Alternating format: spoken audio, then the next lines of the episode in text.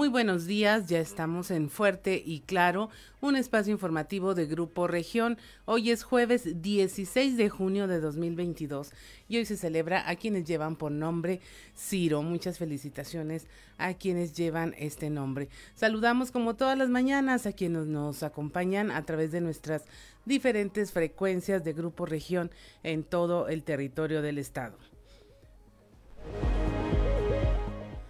Por región 91.3 Saltillo en la región sureste, por región 91.1 en la región centro, carbonífera, desierto y cinco manantiales, por región 103.5 en la región Laguna y de Durango, por región 97.9 en la región norte de Coahuila y sur de Texas, y más al norte aún, por región 91.5 en región Acuña, Jiménez y del Río. Un saludo también a quienes nos siguen a través de las redes sociales por la página de Facebook Región Capital Coahuila. Ya se encuentra activada también nuestra línea de WhatsApp al 844-155-6915 para recibir sus comentarios. A esta hora de la mañana, 6 de la mañana con 9 minutos, la uh, temperatura en Saltillo es de 19 grados, en Monclova 26, Piedras Negras 27 grados, Torreón 23 grados, en General Cepeda y Arteaga 18, en Ciudad Acuña hay 27 grados, en Derramadero 17 grados, Musquis 24, San Juan de Sabina, San Buenaventura 26 grados, en Cuatro Ciénegas hay 24 grados, Parras de la Fuente y Ramos Arispe 19 grados centígrados, pero si quiere conocer a detalle el pronóstico del tiempo, vamos con Angélica Acosta.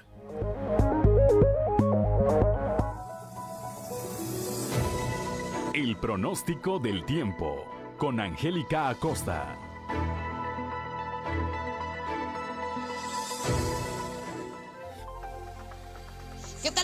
Buenos días. Ya estoy lista para darte la previsión meteorológica del día de hoy. Mi nombre es Angélica Costa. Pon atención, Saltillo, máxima de 31 grados centígrados, mínima de 15.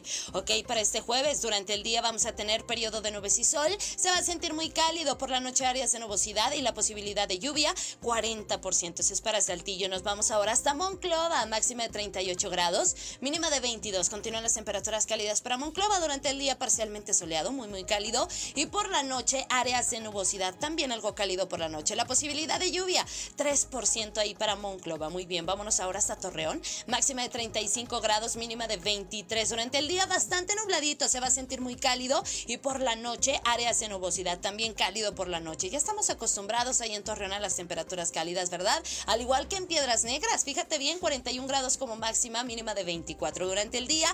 Periodo de nubes y sol, ya lo sabes, se va a sentir cálido y por la noche un cielo principalmente claro. Por supuesto, algo cálido por la noche, la posibilidad de lluvia, 6%. Muy bien, nos vamos ahora hasta Ciudad Acuña, máxima de 41 grados centígrados, mínima de 24 durante el día. Vamos a tener periodo de nubes y sol, se va a sentir muy cálido, ya lo sabes, ya estamos acostumbrados también a Ciudad Acuña, con su temperatura cálida, mínima de 24, o mm, un cielo claro, ¿verdad? Eh, cálido también por la noche, bueno, la posibilidad de lluvia muy baja para Ciudad Acuña, 5%. Nos vamos ahora hasta Monterrey, ahí en la Sultana del Norte también temperatura cálida, máxima de 36 grados, mínima de 21. Durante el día, periodo de nubes y sol, se va a sentir muy cálido y por la noche un cielo principalmente claro. 40% la posibilidad de lluvia para Monterrey. Amigos, ahí están los detalles del clima. Que tenga usted un feliz y maravilloso jueves. Mañana, de nueva cuenta, los detalles del clima. Buenos días.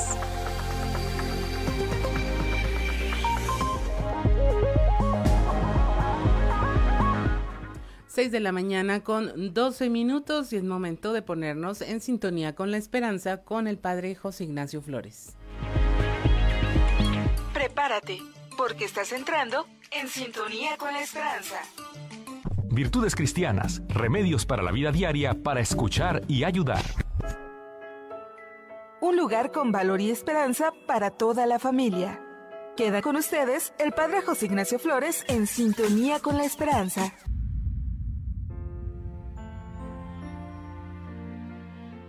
Por favor, gracias y perdón.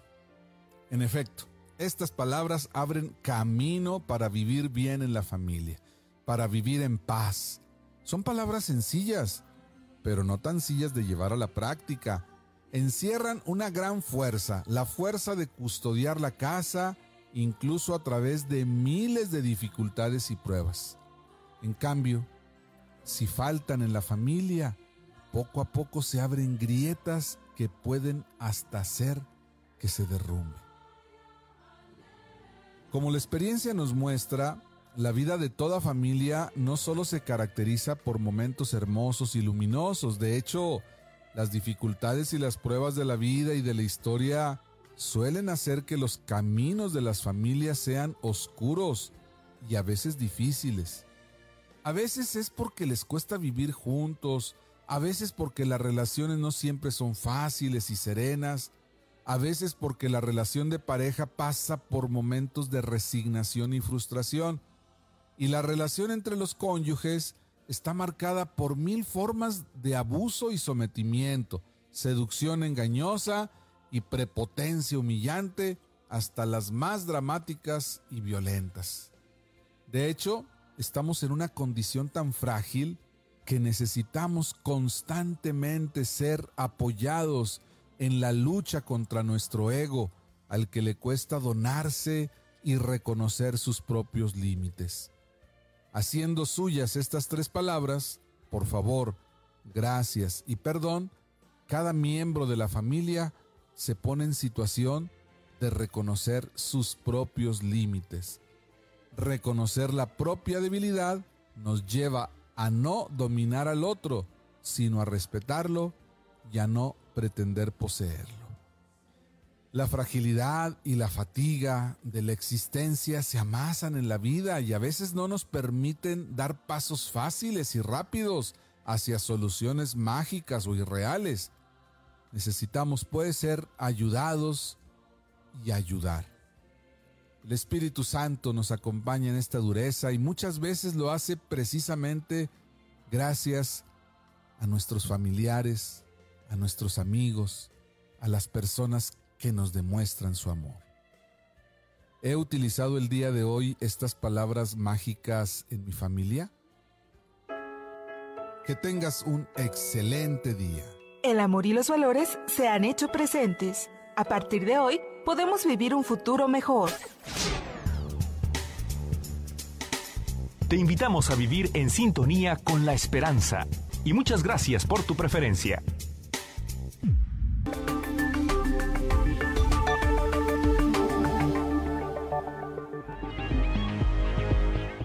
6.16 de la mañana iniciamos con la información. Cae el presunto responsable de un homicidio en Torreón. En un mensaje en redes sociales, el gobernador de Coahuila, Miguel Riquelme, dio a conocer datos sobre cómo la fiscalía había ya detenido al presunto responsable de un homicidio cometido durante la mañana del miércoles. Víctor Barrón nos informa. Por medio de un mensaje en redes sociales, el gobernador de Coahuila, Miguel Ángel Riquelme Solís, dio a conocer datos de la Fiscalía General del Estado sobre la detención del presunto responsable del homicidio cometido la mañana del miércoles en el municipio de Torreón.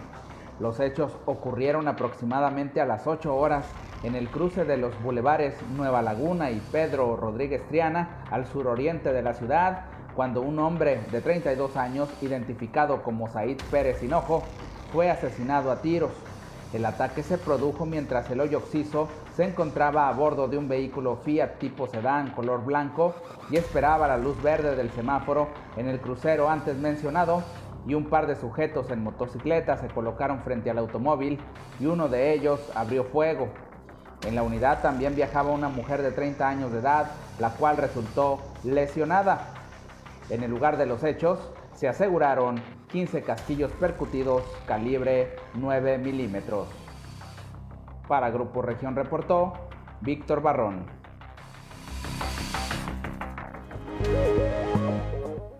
6.17 de la mañana ingresan al penal a encargados de anexo en Arteaga donde presuntamente se dio una violación. Christopher Vanegas nos tiene los detalles.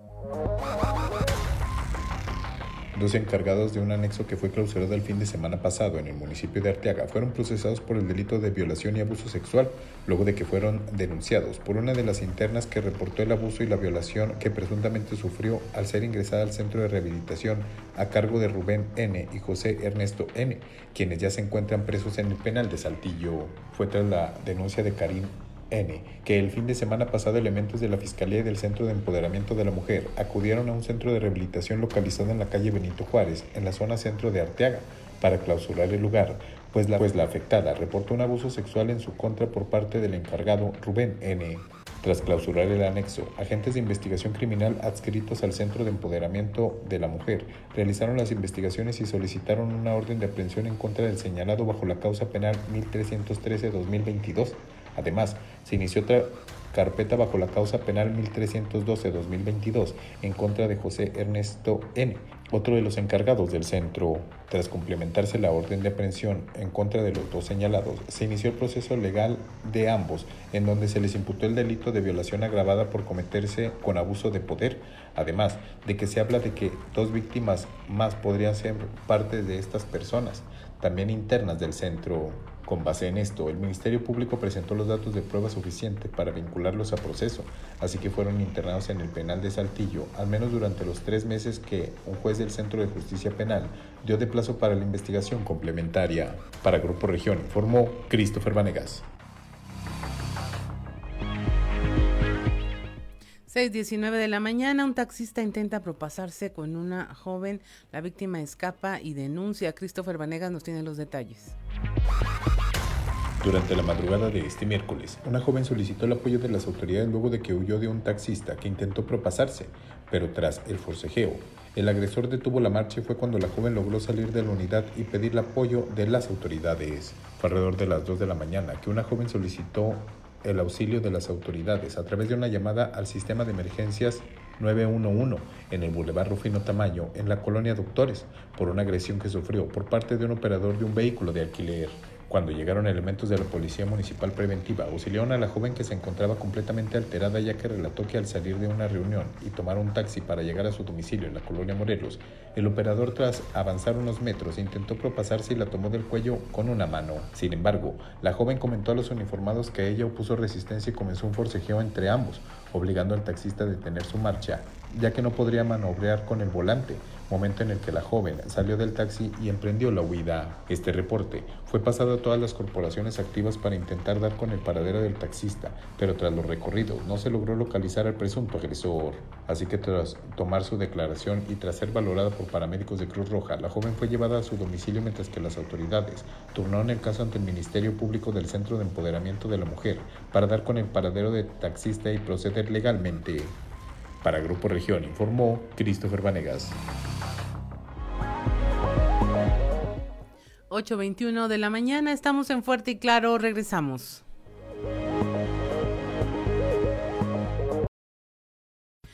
...6.26 de la mañana, estamos en Fuerte y Claro... ...y si usted nos sigue a través de la radio... ...escuchó a OV7 con Te Quiero Tanto Tanto... ...en la versión en vivo desde el Palacio de los Deportes. Y continuamos con la información. lesionaron a un hombre con un bat de béisbol, esto allá en la región carbonífera. Moisés Santiago nos informa.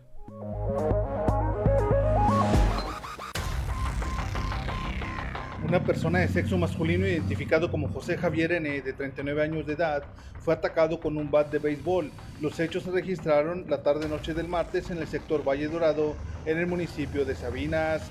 El hombre lesionado se negó a ser trasladado a un hospital, según la versión policíaca, aunque presentaba lesión en mano izquierda, en la cabeza, en la frente una herida abierta y en el pómulo izquierdo hinchazón y diversas marcas en el cuerpo.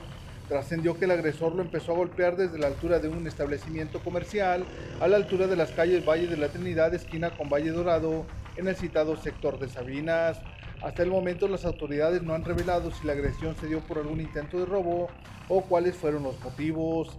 Desde la región carbonífera para Grupo Región Informa, Moisés Santiago.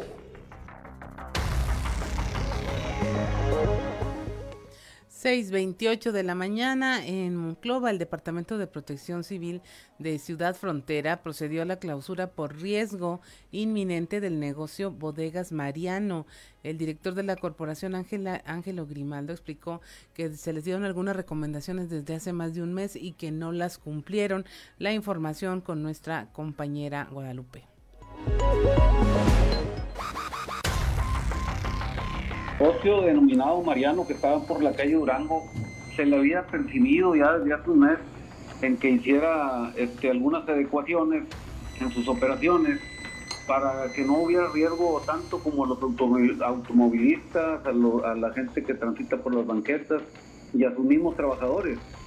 Eh, hicieron caso omiso de, de, las recomendaciones, del apercibimiento que se les hizo en su momento ignoraron este, lo que viene siendo nuestras recomendaciones y pues que quede bien claro, ¿verdad? Eh, nosotros lo que más queremos para nuestra entidad, para nuestro municipio son fuentes de empleo, pero no arriesgando ni la vida de los trabajadores, ni los vecinos, ni los automovilistas de nadie.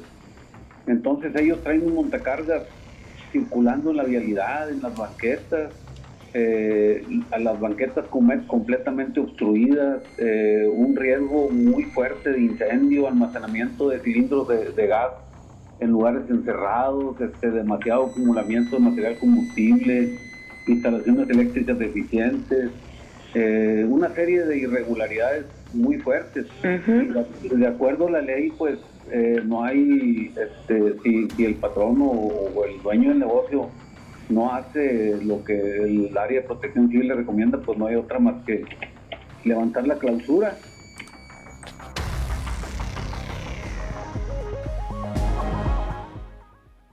Continuamos con la información. 6.30 de la mañana por irregularidades clausuran un centro de rehabilitación en Torreón. Víctor Barrón nos informa.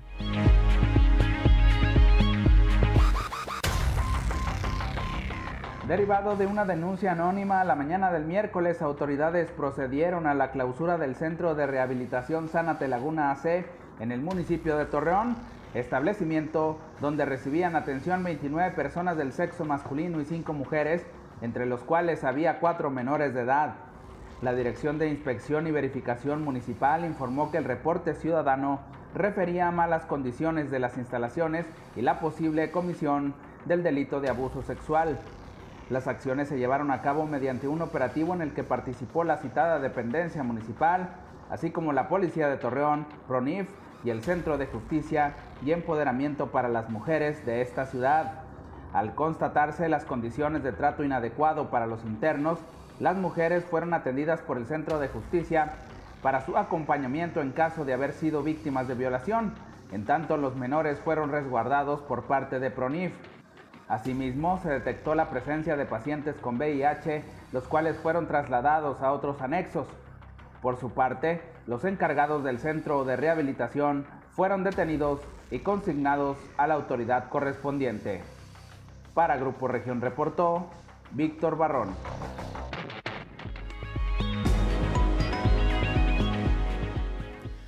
6:31 de la mañana y es momento de presentarle la portada de nuestro periódico Capital del día de hoy, un medio de Grupo Región, y le hablamos de cómo en cuestión de horas cayó el presunto responsable de eh, haber disparado y asesinado a un hombre de 32 años mientras se encontraba esperando la luz verde en un semáforo allá en Torreón precisamente en los cruces de los bulevares Nueva Laguna y Pedro Rodríguez. Le hablamos de toda esta información.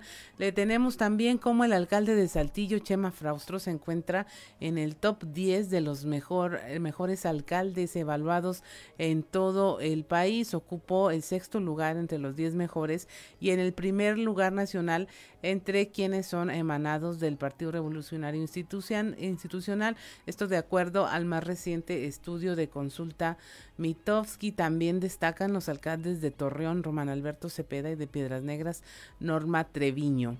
Le hablamos también de cómo en gira de trabajo se entregaron obras urbanas en la región centro, donde el gobernador Miguel Riquelme puso en marcha obras de infraestructura como la reposición de un subcolector, tarjas y descargas domiciliarias de drenaje y también se invirtió ya eh, con esto con el programa Vamos a Michas más de 5 millones de pesos en beneficio a un millar de habitantes. Se arrancaron las caravanas de salud en la región centro desierto. Mejora tu salud en la ciudad deportiva también, donde las secretarías de salud y de inclusión y desarrollo social ofrecieron ya servicios básicos de salubridad. Le hablamos también de cómo se dio un merecido reconocimiento a los ganadores de la presea Saltillo 2022, que va a ser entregada en el 445 aniversario de la ciudad.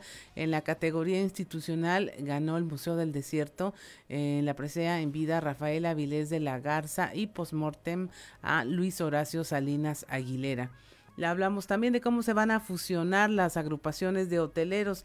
La Asociación Mexicana de Hoteles y Hospedajes inició las pláticas con la otra asociación que existe en el estado para que se fusionen y haya solo una. Eh, esto lo comentó su presidente Francisco Martínez. Dice que hay voluntad para lograrlo. Al ser eso por abuso en el anexo aquí en Saltillo, fueron eh, clausurado esto el fin de semana en Arteaga, fueron ya procesados por el delito de violación y abuso sexual luego de haber sido denunciados por una de las internas. Rubén N y José Ernesto N se encuentran ya en el penal de Saltillo. Y una mujer afirma haber huido del ataque de un taxista. Ella solicitó el apoyo de las autoridades luego de que huyó de un taxista que intentó propasarse con ella. Ella eh, se defendió y cuando logró que el agresor detuviera la marcha eh, salió eh, de la unidad y logró pedir ayuda. Esto aquí en Saltillo. Y son las 6 de la mañana con 35 minutos y es momento de escuchar qué se dice en los pasillos.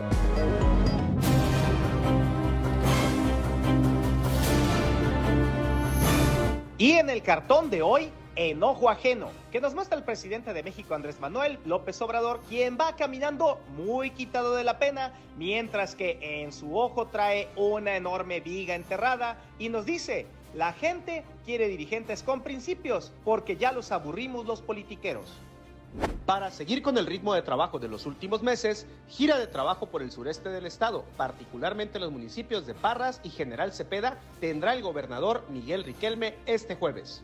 Acá en la capital, un importante convenio de colaboración firmarán el Poder Judicial del Estado de Coahuila de Zaragoza, que preside Miguel Meri, y la Unidad de Inteligencia Financiera. La cita es por la mañana en el edificio del Poder Judicial en el Palacio de Justicia. Eso fue impresionante. Este 24 de junio, la diócesis de Saltillo dará a conocer la segunda edición del Santo Cristo Fest 2022 en la Catedral de Santiago. Cabe señalar que esta actividad la realizan en coordinación con el Instituto Municipal de Cultura con el fin de hacer un festival en honor al Santo Cristo de la Capilla, el santo patrono de Saltillo. Agradecido con el de arriba. Uno de los proyectos que se quedaron pendientes por la mesa directiva saliente de la OCB Saltillo fue la creación de la asociación que integre a todas las del Estado y los integrantes de la nueva, encabezada por Andrés Velasco. Buscará crearla durante su gestión.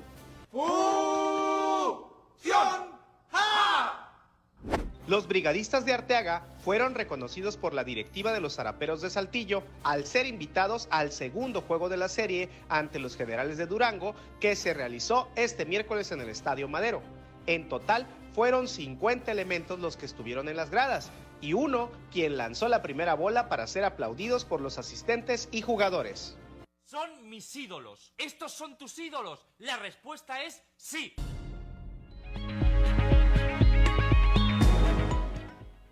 Seis de la mañana con 37 minutos. Es momento de irnos a un resumen de la información nacional. Por rumores, linchan y matan a un joven abogado, esto en Puebla. Daniel Picasso González, abogado y asesor de la Cámara de Diputados, fue masacrado por una turba de más de 200 personas en una comunidad en la Sierra Norte de Puebla, en donde se encontraba de visita. La razón es que días antes se habían difundido rumores en Facebook y WhatsApp sobre personas ajenas a la comunidad que se dedicaban al robo de niños y tráfico de órganos. El joven fue víctima de un señalamiento público público y asesinado por esta muchedumbre. Eh, había seis policías para tratar de contenerlas y finalmente la fiscalía obtuvo órdenes de cateo a 12 inmuebles y logró la aprehensión de cinco personas. Encuentran cinco cuerpos en el lago de Xochimilco en solo siete meses, entre noviembre de 2021 y este mayo de 2022. Los cuerpos de al menos cuatro hombres y una mujer fueron encontrados en la pista de remo y canotaje en Xochimilco, al sur de la Ciudad de México. Al menos uno de los cadáveres tenía huellas de violencia. De las personas halladas, todas eran menores de 35 años, salvo un hombre de aproximadamente 70 años de edad. La Fiscalía de Justicia de la Ciudad de México las causas de estos decesos como asfixias por ahogamiento, aunque el canal no sobrepasa los dos metros de profundidad. Deja un enfrentamiento, 10 muertos en el Estado de México. Esto fue entre hombres armados y elementos de la Fiscalía General de Justicia del Estado en el municipio de Tezcaltitlán. Esto dejó como resultado siete probables agresores detenidos, cuatro de ellos lesionados y diez más murieron en el lugar, por lo que la Fiscalía llamó el legítimo uso de la fuerza. Según las autoridades, la confrontación comenzó cuando el grupo de hombres armados atacó a sus agentes. En Nayarit, en Tecuala, al norte de Nayarit, captaron a un cachorro de tigre de Bengala en la calle. Este fue registrado en video y fotografiado por los vecinos. Según las autoridades, pues ya se hicieron cargo de la captura del cachorro sin incidente alguno que lamentar y pues los vecinos aprovecharon la oportunidad de grabarlo y tomar imágenes fotográficas. Habrá un congreso ovni en Tamaulipas, esto para demostrar que cada vez es más la presencia de seres extraterrestres en Tamaulipas y varias partes de México. La Asociación de Investigación Científica OVNI de Tamaulipas, con el apoyo del gobierno del estado de esta entidad, llevará a cabo el primer congreso ufológico con la participación de más de una decena de expertos en el tema que además han vivido de cerca varias experiencias de este tipo. Entre los temas que van a tocar es la presunta base extraterrestre que existe en playa de Miramar, evidencias de objetos voladores y otras tecnologías ufológicas. Finalmente, en Monterrey, en Nuevo León, sigue el conflicto del agua. Ahora el gobernador Samuel García Sepúlveda afirma que funcionarios, exfuncionarios y políticos y artistas se roban el agua. A través de una transmisión en redes sociales desde el municipio de Santiago, dijo que habían detectado en solo tres días eh, varios ranchos que tomaban agua de los ríos que alimentan la presa de Cerro Prieto y que la toman ilegalmente y aseguró que los dueños son artistas y funcionarios. Y hasta aquí la información estatal. Son las 6 de la mañana con 41 minutos. Estamos en Fuerte y Claro. Regresamos.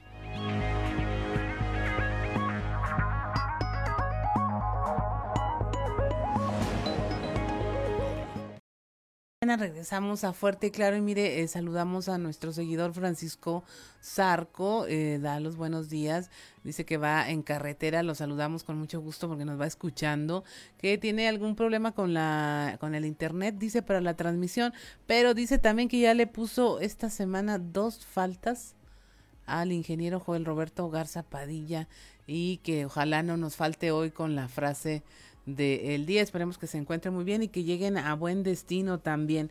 Y bueno, continuamos con la información. La Asociación Mexicana de Hoteles y Hospedajes inició ya las pláticas para fusionarse en una sola. Esto lo anticipó su presidente Francisco Martínez. La información con nuestro compañero Raúl Rocha. ¿Qué tal compañeros? Buen día. Información para el día de hoy. La Asociación Mexicana de Hoteles y Hospedajes de Coahuila inició las pláticas con la otra asociación que hay en el estado con la intención de que se fusionen. Ya solamente una, dijo su presidente Francisco Martínez. Agregó que ese es uno de los principales objetivos que tiene como prioridad en su gestión que inició hace tres meses. Estamos, en pláticas, hay una intención muy fuerte para que exista solamente una asociación en el Estado. Este, unificamos fuerzas entre las dos asociaciones y ya estamos en pláticas al respecto, entonces todo eso viene ya próximamente.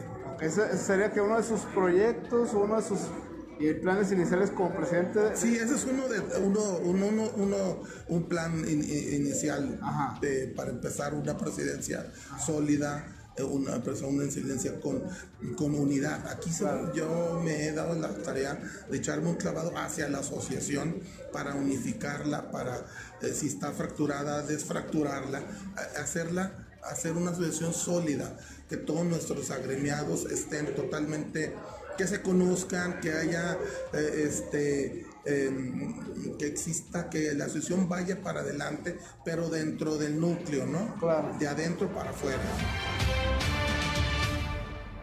Esta es la información para el día de hoy. Buen día.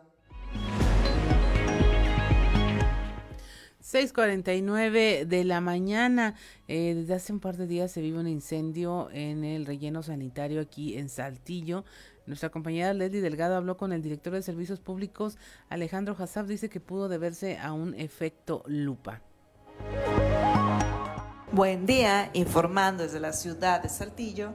El director de Servicios Públicos de Saltillo, Alejandro Azaf, dio a conocer que el incendio que se presentó en el relleno sanitario la tarde del pasado martes pudo deberse a un efecto lupa debido al tipo de desechos que se almacenan ahí, combinado con las altas temperaturas que se han registrado en la ciudad.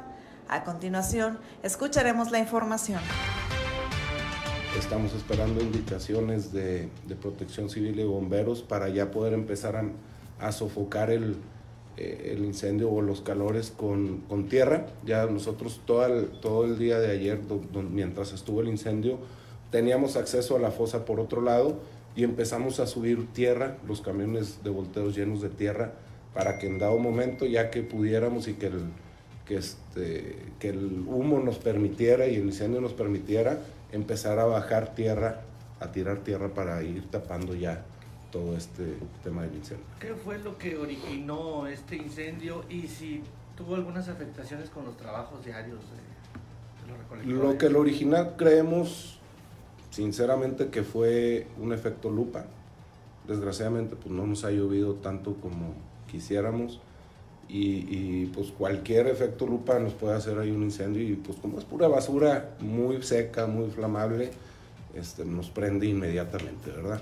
Aparte, pues el, relleno genera gas, o sea, la misma basura con los lixiviados generan gases, entonces por eso es un tema un poco más flamable. Pero bueno, se actuó gracias a Dios a tiempo y, este, y no, no se interrumpió, gracias a Dios, ningún trabajo como la recolección de basura.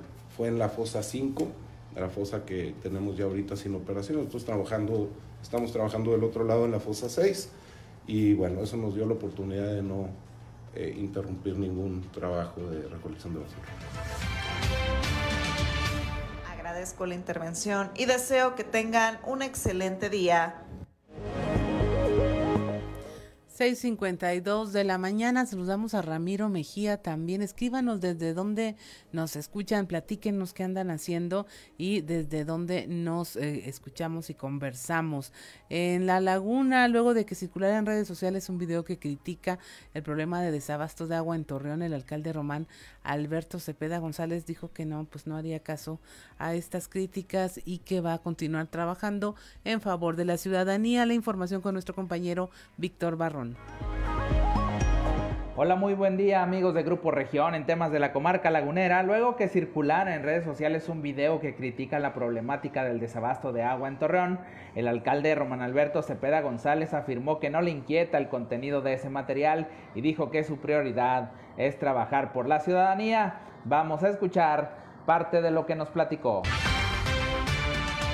No, fíjate, me preocupa y me ocupa este, darle resultados a Torreón y eso se ve. Hechos son amores, siempre en este oficio como en otros, pues hay quienes están en contra del progreso. Y esos, pues que Dios los ayude. Este, nosotros vamos a seguir trabajando con todo. Al final ya sabemos quiénes son, son los mismos de siempre, los que siempre pierden. Y al final del camino nosotros vamos a estar trabajando. Yo creo que, como dicen en mi tierra, que es la misma de ustedes, hechos son amores y no buenas razones. A Torreón se le responde con hechos, con obra, con seguridad, con infraestructura, con limpieza, no con propaganda ahí, este, eh, ojalá dieran la cara, pero pues no, ni les faltan lo que nosotros nos sobra. Esto es todo en la información. Desde La Laguna reportó Víctor Barrón. Un saludo a todo Coahuila. 6.53 de la mañana sigue la detención masiva de migrantes en el sur de Estados Unidos, más de 3.000 en 24 horas. La información con Ricardo Ramírez. A pesar del incremento en los operativos de presencia y vigilancia en los márgenes del río Bravo, en las fronteras de Coahuila y Texas durante 24 horas, se dio el arresto de más de 3.000 migrantes por los elementos de la Border Patrol en el sector de Del Río, que abarca las fronteras de Acuña y Piedras Negras en el lado mexicano. E incluso se han detectado grupos de migrantes que rondan entre los 100 y 150 migrantes que cruzan a la vez el río Bravo, con el objetivo de evitar ser arrastrados por las fuertes corrientes de este afluente, el cual durante las últimas semanas había reportado al menos 18 personas sin vida. Según se ha dado a conocer, las principales dificultades que enfrentan los elementos de la patrulla fronteriza es poder trasladar a todos los migrantes hasta los centros de procesamiento migratorios en Del Río, Texas, ya que muchos de los grandes grupos son detectados en despoblado y en lugares de difícil acceso para vehículos, por lo que su traslado se hace en vehículos ligeros. Tanto en el lado mexicano como en el sur de Texas, las autoridades han dispuesto un mayor número de elementos de las diferentes corporaciones, tanto estatales como federales, para coadyuvar en las acciones de vigilancia y detección de migrantes. Sin embargo, estos no cesan en su búsqueda del llamado sueño americano y buscan nuevos puntos de cruce a diario, lo que hace un poco difícil su detención. Informó para Fuerte y Claro Ricardo Ramírez. 6 de la mañana con 55 minutos estamos en Fuerte y Claro, regresamos.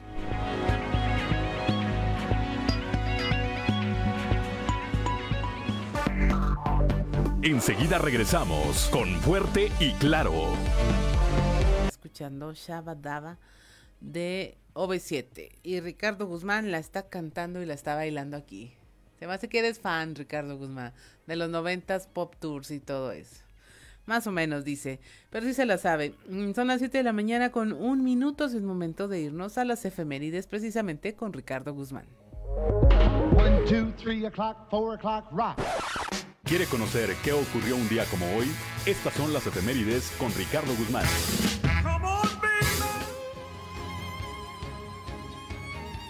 Un día como hoy, pero de 1958, murió el músico mexicano José Pablo Moncayo, creador del Guapango de Moncayo, pieza de profundo arraigo nacional que representa al país en el mundo. También, el 16 de junio, pero de 1977, murió el científico alemán Werner von Braun, uno de los padres de la bomba atómica. Tras su ingreso a la NASA, dirigió el lanzamiento del primer satélite artificial y sus investigaciones permitieron la llegada del hombre a la Luna en 1969. Y un día como hoy, pero del 2008, astrónomos europeos descubrieron un grupo de tres supertierras que orbitan una estrella cercana y dos sistemas solares con pequeños planetas.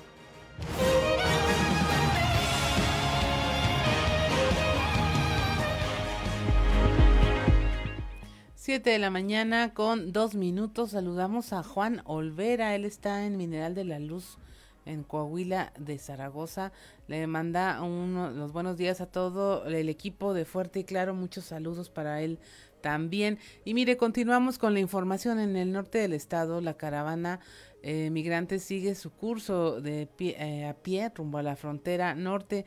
Allá eh, nuestro compañero Moisés Santiago tiene una historia de Rosario Valverde, ella es originaria de Colombia y como por temor a la guerrilla, pues en estos momentos está cruzando por nuestro estado. Muy buenos días Juan y Claudia, a todo nuestro amable auditorio que nos escucha en todo Coahuila. En la información que tenemos para el día de hoy, la caravana migrante sigue su curso a pie rumbo a la frontera norte. Así lo dio a conocer Rosario Valverde, colombiana que va en busca del sueño americano. Yo soy de Colombia. Muy bien, ¿qué les ha pasado en este trayecto de la caravana? Pues la verdad es que hemos pasado, hemos, ¿cómo le explico? Trabajo. Hemos pasado mucho trabajo, hemos caminado, hemos caminado demasiado, hemos aguantado mucha hambre. Y la verdad es que ya no queremos pasar más esto, porque también allá vienen niños más pequeños y de verdad que no, lo que están haciendo no, no, puede, no puede ser, no puede ser. A los niños. Más a, lo- más a los niños, esto es inhumano. Porque si a nosotros nos dan un papelito, que es como visa, ¿cierto? Es porque nosotros estamos legal aquí en este país.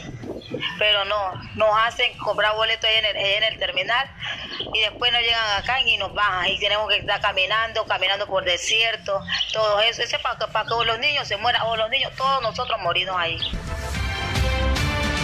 Esta es la información que tenemos para todos ustedes desde la región carbonífera para Grupo Región Informa, su amigo y servidor Moisés Santiago. Que tengan un excelente día. 7 de la mañana con cuatro minutos. Este flujo migratorio extraordinario trae consigo serias repercusiones a la salud y seguridad de las personas. Esto lo señaló el gobernador Miguel Riquelme. La información con nuestra compañera Guadalupe Pérez. Muy buenos días, saludos desde la región centro. El gobernador Miguel Ángel Riquelme precisó que si bien se están respetando los derechos humanos de las personas indocumentadas que están atravesando por el estado, también dijo que este flujo migratorio extraordinario trae consigo repercusiones en materia de salud y seguridad. Se está revisando su situación, eh, cada eh, camión o cada eh, pequeñas caravanas de las que van llegando traen, traen situaciones diferentes algunos traen papeles, unos no los traen, otros vienen engañados, otros vienen en, grupos distintos. Y bueno, la, seguridad de nuestra entidad es prioridad. Estamos garantizando sus derechos, sí, pero eh, también eh, tenemos los filtros a, lo largo y ancho de, Coahuila.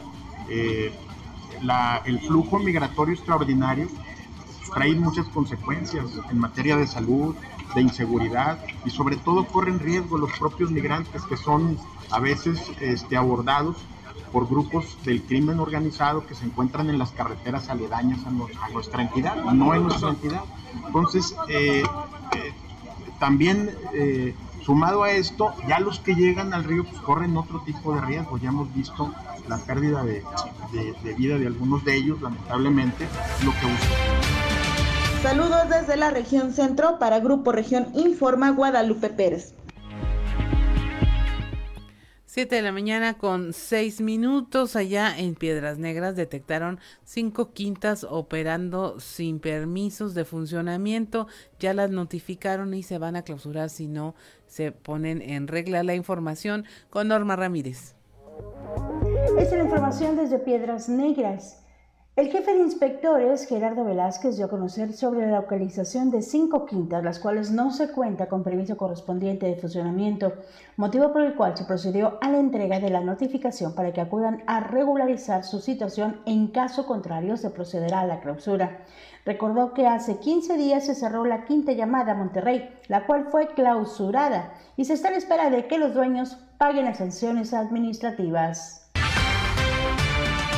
hace aproximadamente 15 días, que fue la, Quinta Monterrey, que cita en la colonia Buenavista Norte, eh, en el cual se, encontraron menores ingiriendo bebidas embriagantes. Eh, fue clausurada en su momento y obviamente se le impuso un castigo de 15 días clausurada. Eh, ya nada más estamos en espera de que pague su sanción es, la que hemos este, hasta ahorita, ha sido la única que ha sido clausurada. En cuanto a eso, pues las demás funcionan normalmente con su permiso respectivo. Eh, en el fraccionamiento campestre San Carlos, que está por el Boulevard Ancira, eh, allá por el ejido Piedras Negras, eh, estuvimos y fuimos a notificar cinco quintas que son nuevas, que si piensan rentar, pues habrá que regularizarse, ¿no? Con su carta de uso de suelo, licencia de funcionamiento y obviamente para obtener su licencia de funcionamiento tendrán que contar con su plan de contingencia. Por... Para el Grupo Región, desde Piedras Negras, deseándoles un excelente jueves, Norma Ramírez. 7 de la mañana con 8 minutos, un total de nueve estudiantes de la primaria Benito Juárez de Saltillo en el fraccionamiento Europa dieron positivo a COVID, fueron enviados a confinamiento por siete días. Esto lo informó el secretario de Educación Francisco Zaracho Navarro. El día de ayer tuve conocimiento de una escuela en donde eh, alrededor de siete alumnos salieron eh, positivos no sé si lo hicieron dentro de la escuela o fuera de la escuela o en algún otro evento. Tuve conocimiento anoche, ya lo notifiqué a las autoridades de salud, pero eh, del, millón de, del millón de alumnos que tenemos en todo el estado, no ha habido brotes, eh, no ha habido contagios masivos, ha sido un regreso seguro. Eh, han sido un caso aislado que tuvimos en Monclova también de 10 alumnos, salvo lo que sucedió el día de, ayer, que de 9 alumnos eh, no tenemos conocimiento de ningún otro contagios que se hayan dado en ninguna escuela. ¿Cuál Benito Juárez. Benito, Benito Juárez.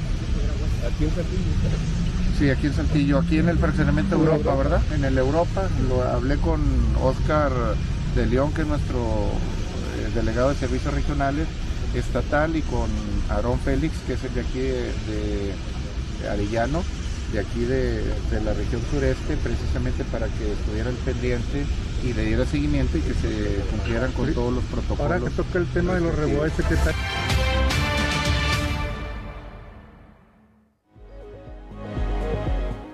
Son las 7 de la mañana con 10 minutos y ha llegado el momento de nuestra conversación del día de hoy con eh, nuestro amigo, el presidente del Colegio de Desarrollo Integral del Psicólogo Ismael Ramírez, que nos tiene un tema muy interesante en aras de, toda esta importancia y relevancia que se le está dando al tema de la salud emocional. Pues él nos viene a platicar de una opción que tiene el Colegio de Desarrollo Integral del Psicólogo para abordar todos estos temas y por supuesto hablar de esto que es tan importante y de lo que es la capacitación de los cuerpos médicos para actuar en lo que él llama los primeros auxilios. Así es, doctor, buenos días. Muy buenos días, tengo que saludarlos este, a todo tu público y a ustedes dos en particular.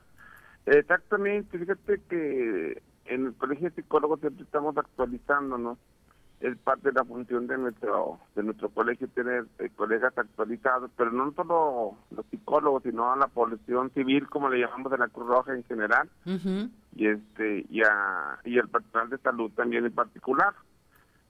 Y este este curso surge precisamente eh, trabajando con la definición nueva de la Organización Mundial de la Salud, de la salud que dice que la salud es un estado de completo bienestar físico, mental y social y ahí este incluiríamos emocional y no solamente la ausencia de afecciones o enfermedades.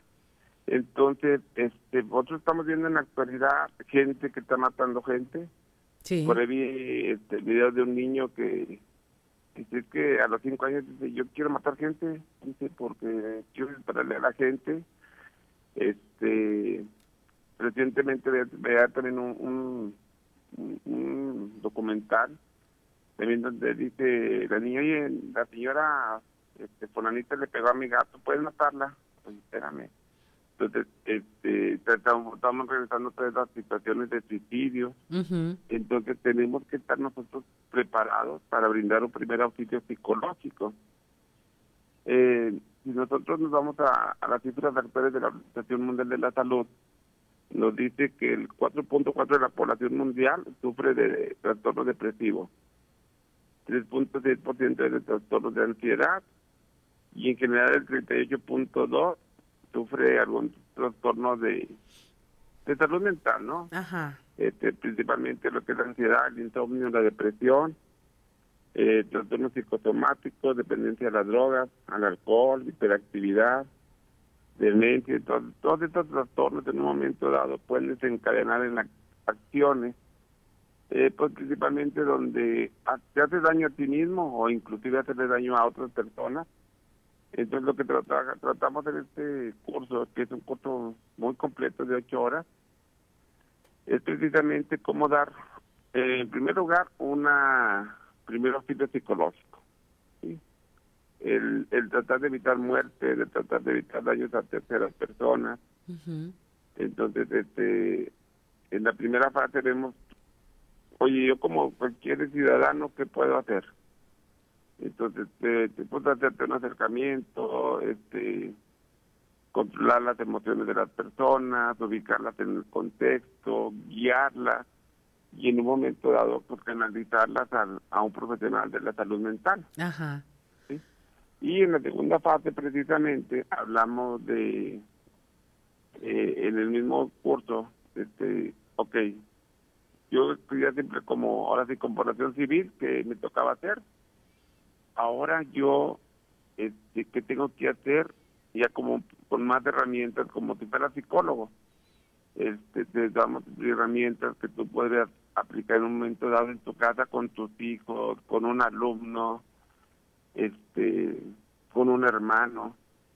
Entonces recuerda que aquí lo más, lo que más buscamos es disminuir la mortalidad y el daño hacia, hacia uno mismo y hacia terceras personas.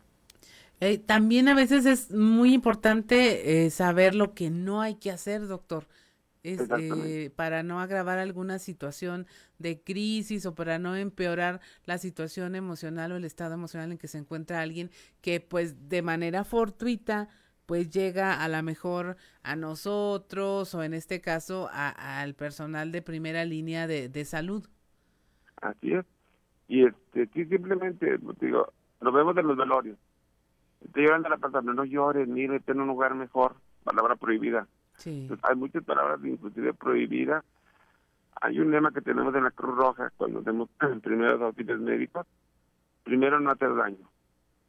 Y tú al decirle a la persona, no llores, le estás haciendo daño porque no estás dejando que exprese sus emociones. Y las emociones guardadas se pueden traducir en un trastorno. Así es, y se agrava, doctor. Yo, bueno, este taller que están y que están por impartir, que, que inicia este sábado 18 de junio, va expresamente dirigido a, al personal de salud, a ese primer contacto al que nos referimos. Así es, inclusive me han preguntado personas, este, eh, de día del personal de salud me están preguntando, este, están interesados. Y, pero también me están preguntando personas este, que no están del sector salud, madres de familia que han tenido algunas situaciones, este, pues delicadas con sus hijos, este, y le digo no, hombre, yo lo voy a abrir, este, lo encaminé hacia el personal de la salud en general, pero también pueden dar ustedes, porque yo parto de cero si tú no tienes conocimientos previos de que es este un primer auxilio psicológico, que es un, manejo de emociones, yo te, voy a llevar de la mano desde cero hasta que tú lo puedas aplicar.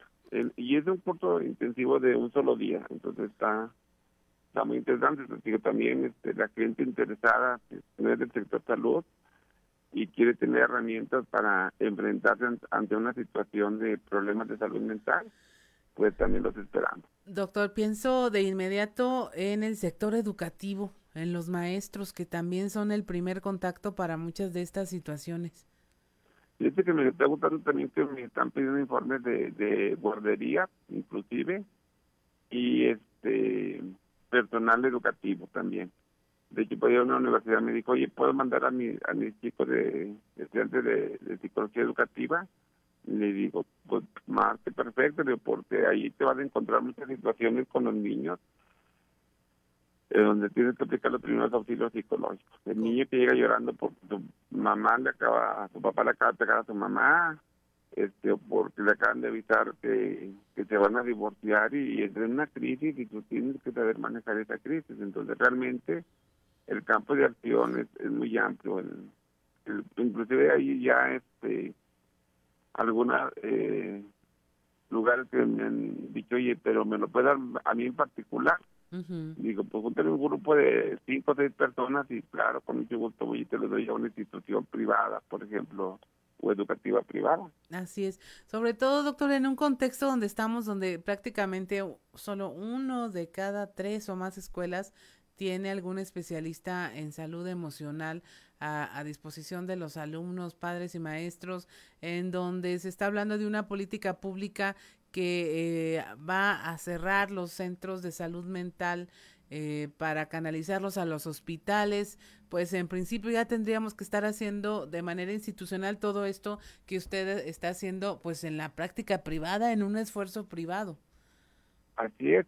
Fíjate que este, este esfuerzo privado surgió este, y este colegio porque también el presupuesto que se dedica a salud mental es muy poco. Del Producto Interno Bruto se dedica el 6% a salud en general y de ese 6%, el 0.5% se dedica a salud mental. Por eso la necesidad de cerrar los centros de salud mental, porque no hay presupuesto. Así es, doctor. Entonces, pues nosotros como una iniciativa privada, pues oye, pues vamos a prepararte. Y cómo, cómo poder este manejar este tipo de situaciones emocionales. no te permite dar este dónde me pueden pedir más informes. Sí, claro, sí, Doc, eh, dónde lo, lo, localizan o cómo se comunican con usted quienes estén interesados en recibir esta capacitación, esta instrucción. Claro que sí, pues ante todo agradecerte el espacio y me pueden localizar al 844 263 6413, repito, 844 263-6413 o al correo jram 236 arroba gmail.com. Pues y ya sabes que, lo, que lo tengo bien chiflado. Dicen que me escucharon contigo, este, va a haber un descuento muy, muy importante para ellos. Pues ahí lo tiene. Sí. No, muchas gracias, Doc. Ya saben, como siempre, bien interesados en este tema de la salud mental y pues que tenga mucho éxito este este taller práctico, primeros auxilios psicológicos para el personal de salud, pero también para quien esté interesado y pues luego nos platica cómo le fue. Claro que sí, gracias, lindo día y gusto en saludarlo. Buen día, doctor. Salud. Son las 7 de la mañana con 20 minutos, estamos en Fuerte y Claro, regresamos.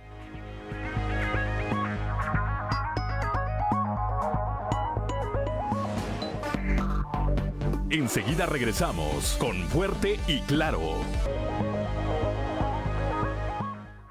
Son las 7 de la mañana con 27 minutos y ya tenemos en la línea a don Antonio Zamora desde allá, desde la región centro, que eh, vamos a ver de qué nos, qué nos trae hoy, si trizas, si hacemos trizas o trazos, don Antonio. Muy buenos días. Buenos días, Claudia, buenos días a las personas que nos sintonizan a esta hora.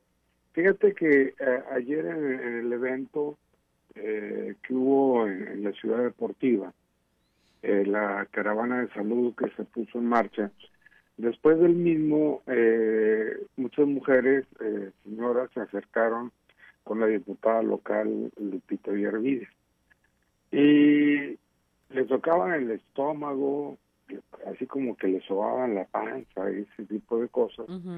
Y eso hizo que pues prestáramos atención al tema, ¿no? Y, y resulta que la diputada local está embarazada, que tiene que tiene cinco meses de embarazo y que va a ser niña. Ándale, ya se sabe que va a ser niña. Ya, ya va, a ser, va a ser niña, entonces aquí ya tenemos la primicia de lo que va, lo dijeron las señoras que estaban ahí en el evento, ya ve que usan sus métodos así de que según la forma de la panza y no sé qué. Sí, sí, si está poteguda es niña, si está así voluminosa es niño y todo ese rollo. Fíjate, pero el, el tema es, pues sí, o sea, está bien, ¿no? Y, y sobre todo se le veía a la diputada local contenta, se le veía incluso trabajadora como es su costumbre, que ahí le estaba platicando a la señora, y dice, no, pues no, no me da sueño, o sea, ya ves que dicen que las embarazadas les da sueño, ¿no? Sí.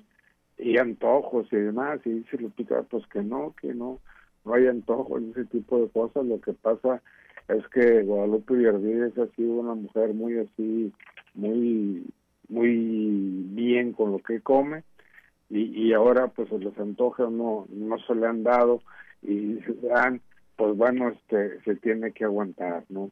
Eh, eh una, un, evento importante, eh, el ocurrido ayer en Monclova, que pues fue Monclova, pero va a ser el, el, inicio, pues, para que la gente la, que vive en la región centro del estado, en los diferentes municipios, pues tengan este por ahí eh, de la manera de llegar a hacerse exámenes químicos, de hacerse eh, análisis, de, checar si tienen algún tipo de cáncer y demás. Y yo creo que esto, pues este, esta caravana de la salud va a ser muy muy necesaria o era muy necesaria en la región centro.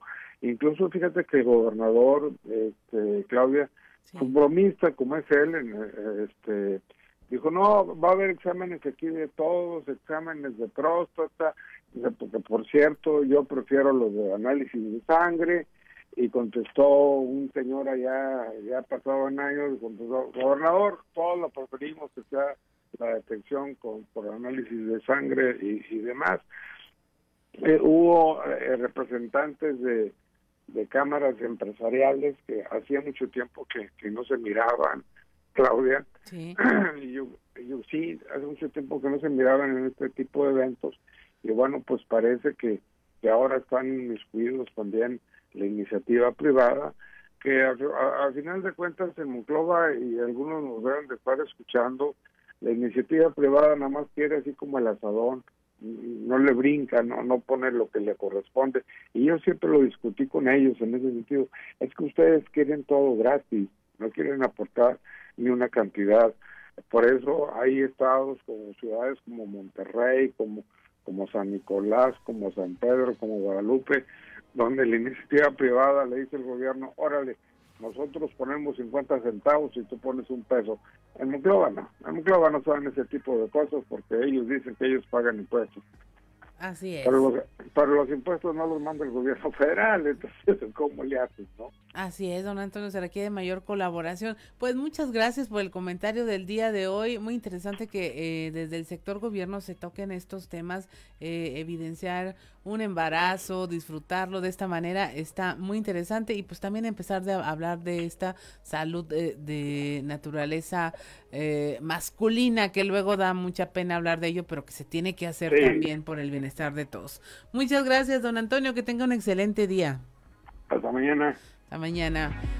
7 de la mañana, 7 de la mañana con 32 minutos, pues ahí tiene usted la charla con don Antonio Zamora. Y mire, es bueno platicar de todos estos temas que eh, luego se mantenían así como que ocultos. Se, veía mucho en el ramo político que los hombres, los varones, presumían que iban a tener un hijo y, nunca se sabía de la esposa, de las mujeres y qué padre que ahora eh, María Guadalupe Oye pues diputada monclovense, esté hablando de, de esto de manera tan libre, tan pública y bueno, también de, de el tema del cáncer de próstata por parte del gobernador.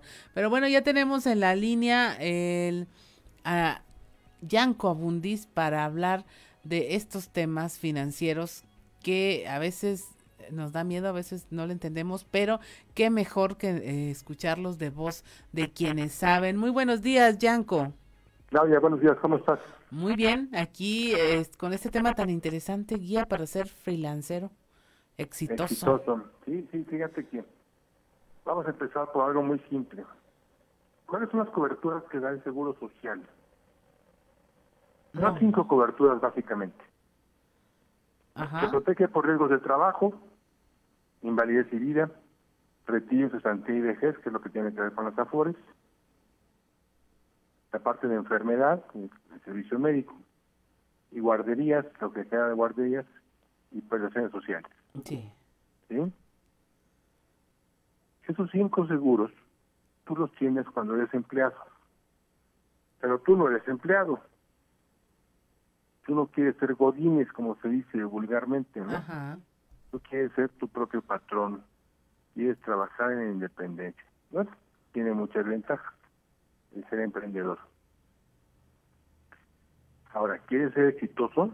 ¿Realmente exitoso? Yo te pregunto, Claudia, ¿quién te va a jubilar? Supongamos que tú trabajas de manera independiente. Ajá. ¿Quién te va a pagar una pensión? Cuando llegues a cierta edad. No tienes patrón, entonces no tienes seguro social. Así es tienes que hacer algo por tu retiro.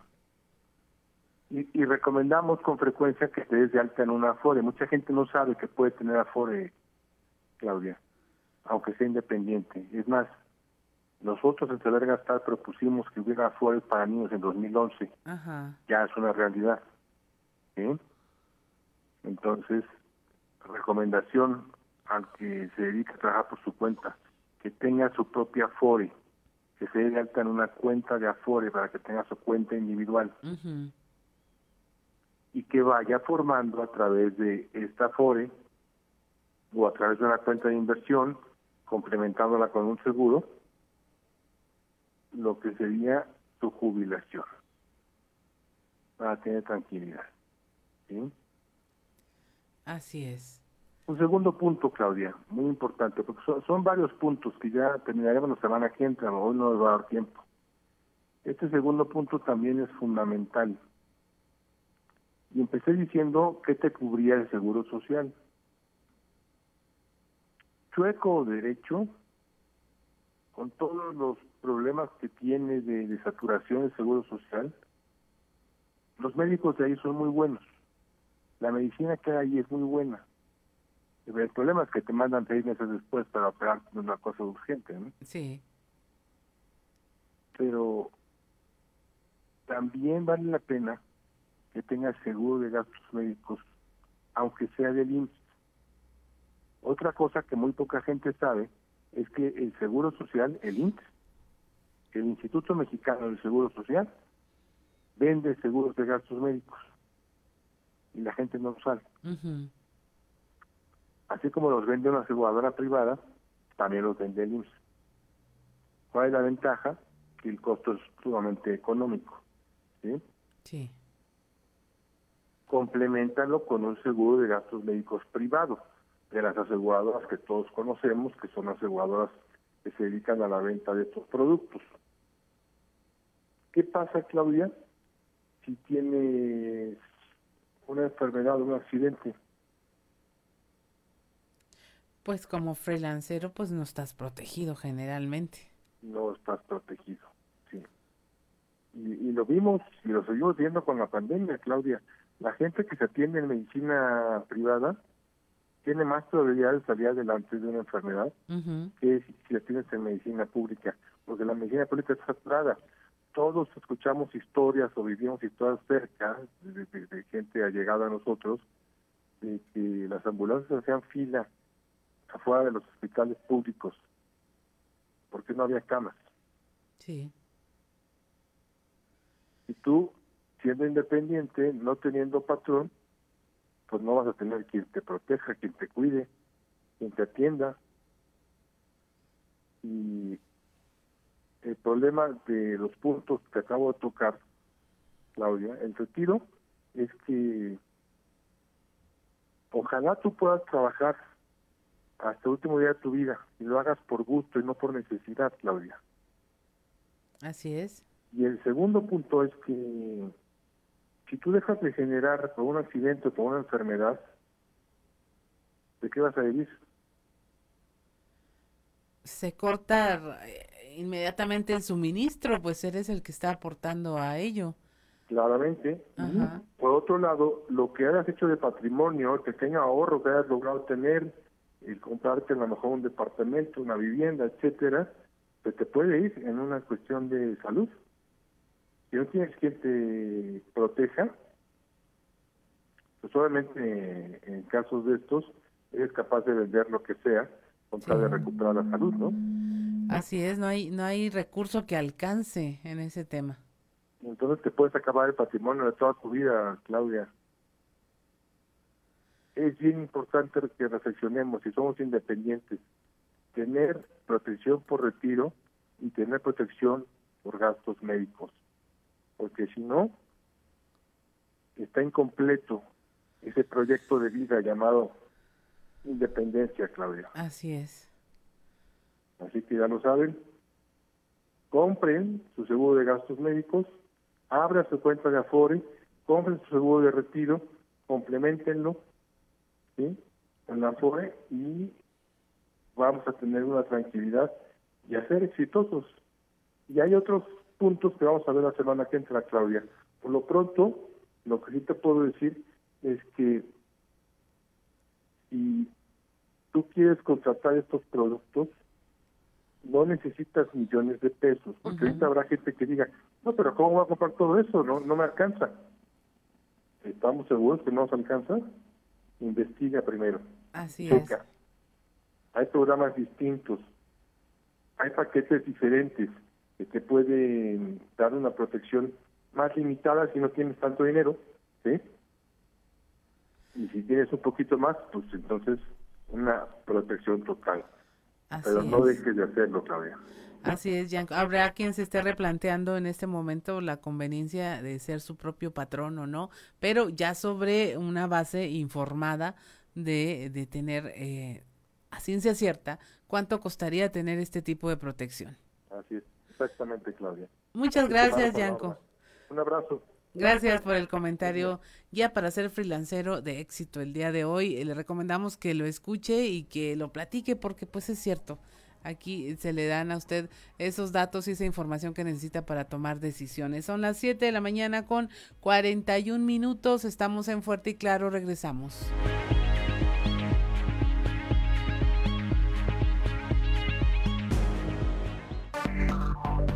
Enseguida regresamos con Fuerte y Claro.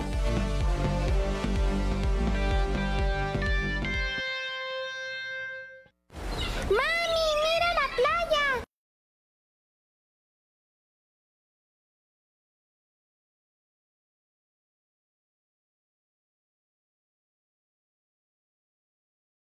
Y nuestras plataformas digitales.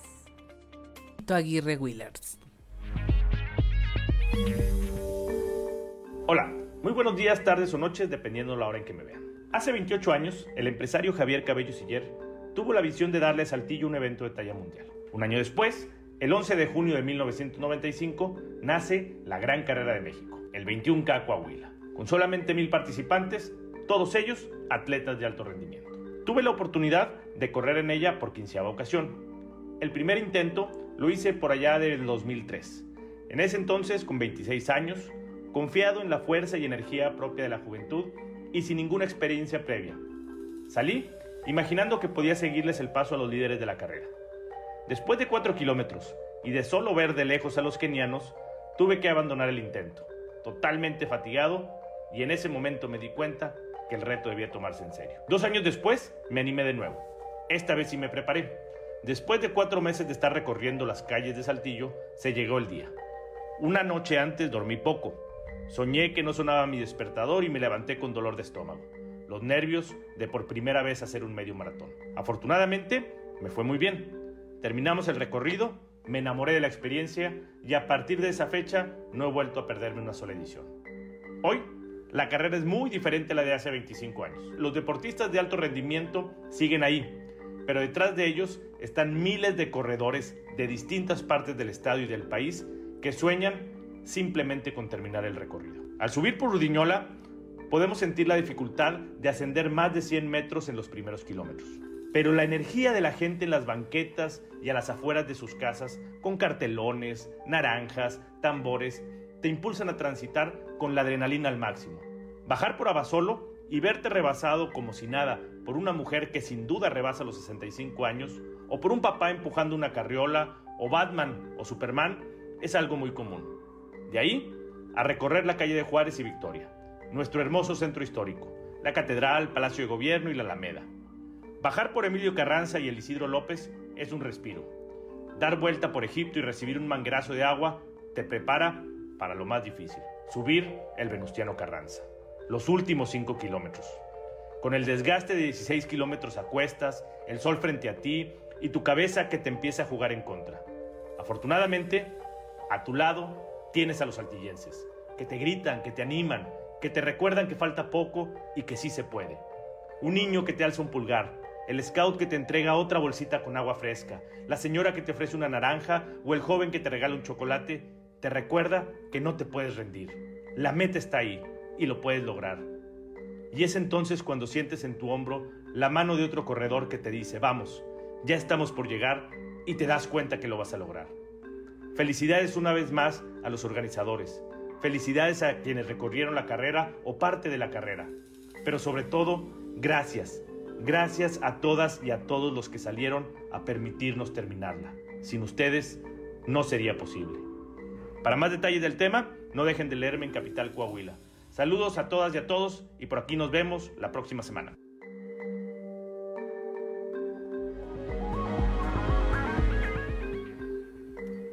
7 de la mañana, 7 de la mañana con 50 minutos. Mire, es otra perspectiva de ver la carrera, la 21K desde el punto de vista pues unipersonal de alguien que participa y ha participado todos estos años, como Chito Aguirre.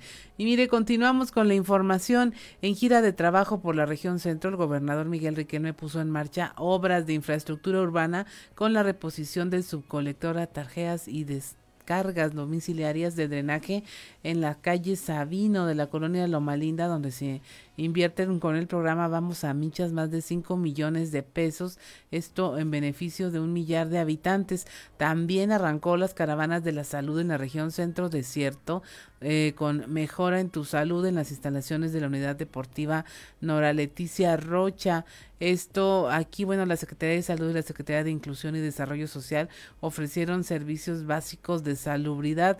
También se arrancó un subcolector en Monclova, en la colonia Loma Linda, donde eh, reconoció al alcalde Mario Alberto Dávila Delgado, donde está trabajo en conjunto para garantizar la higiene y salud de las familias con obras necesarias que, bueno, a veces no se ven porque están enterradas, pero son de gran beneficio y es un esfuerzo de todos los niveles de gobierno para que los ciudadanos tengan mejores servicios en sus hogares y sectores. 7.52 de la mañana también se dieron a conocer a los ganadores de la presea Saltillo 2022, esto en la sesión de Cabildo encabezada por el alcalde José María Fraustro Siller. Eh, los ganadores pues van a recibir sus preseas durante las festividades por el 445 aniversario de la ciudad. En la categoría institucional, el acreedor de este reconocimiento es el Museo del Desierto, institución que durante 22 años ha recibido a más de 20 millones de visitantes. Imagínese usted.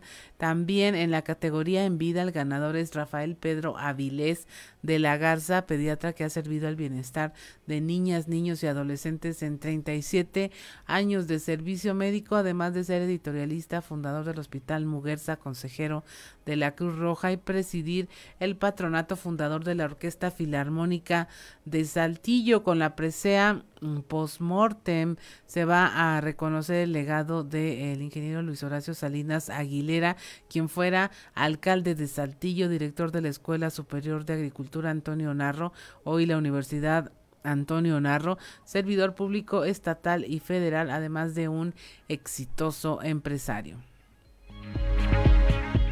7 de la mañana con 53 minutos, es momento de irnos a los deportes con Noé Santoyo. Resumen Estadio con Noé Santoyo.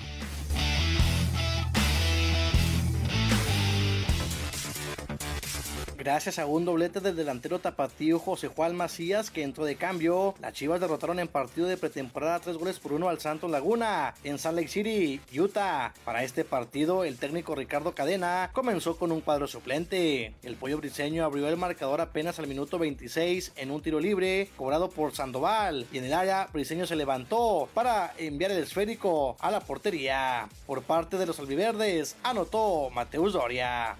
El japonés Tomo Tosaka se estrenó con jonrón, tres producidas y dos anotadas, y tres remolques más de Rainer Rosario en el triunfo de Zaraperos de Saltillo, ocho carreras a siete ante Generales de Durango, para amarrar la serie en el Madero, con victoria para Félix Dobruk que lanzó cinco entradas de cuatro carreras y tres chocolates. Por su cuenta, los aceleros de Monclova continúan imparables al propinarle una paliza de 12 carreras a una a los Tigres de Quintana Roo. La novena del acero anunció también el día de ayer la incorporación del lanzador dominicano, Rafi Vizcaíno. Por los pobres resultados, la falta de gol y el ni siquiera ganarle a Jamaica en la Liga de Naciones de la CONCACAF, tiene la selección mexicana con un panorama desolador pensando en Qatar 2022, motivo por el cual México ha quedado fuera del top 10 del ranking de la FIFA, aunque como consuelo queda que dos de sus rivales en la próxima cita mundialista están bastante atrás. Brasil es el líder por un estrecho margen de 16 puntos respecto a Bélgica, que ocupa el segundo sitio. El tercer puesto le pertenece a Argentina, próximo rival del tricolor en el Mundial y que recientemente goleó a Italia. El top 5 lo complementan Francia e Inglaterra. El Tri aparece en el décimo segundo lugar. Armando Archundia fue designado como nuevo presidente de la Comisión de Arbitraje en la Federación Mexicana de Fútbol, algo que ya se había trabajado desde hace tiempo. Archundia, quien fue árbitro por 25 años, dirigió en dos Copas del Mundo y tiene la marca de más partidos dirigidos en la primera división con 591 llega, asegura, cumpliendo un sueño para el cual se preparó durante muchos años. El ahora presidente de la Comisión de Arbitraje fue presentado por el mismo John de Luisa, presidente de la Federación Mexicana de Fútbol, quien destacó su trayectoria. Resumen Estadio con Noé Santoyo.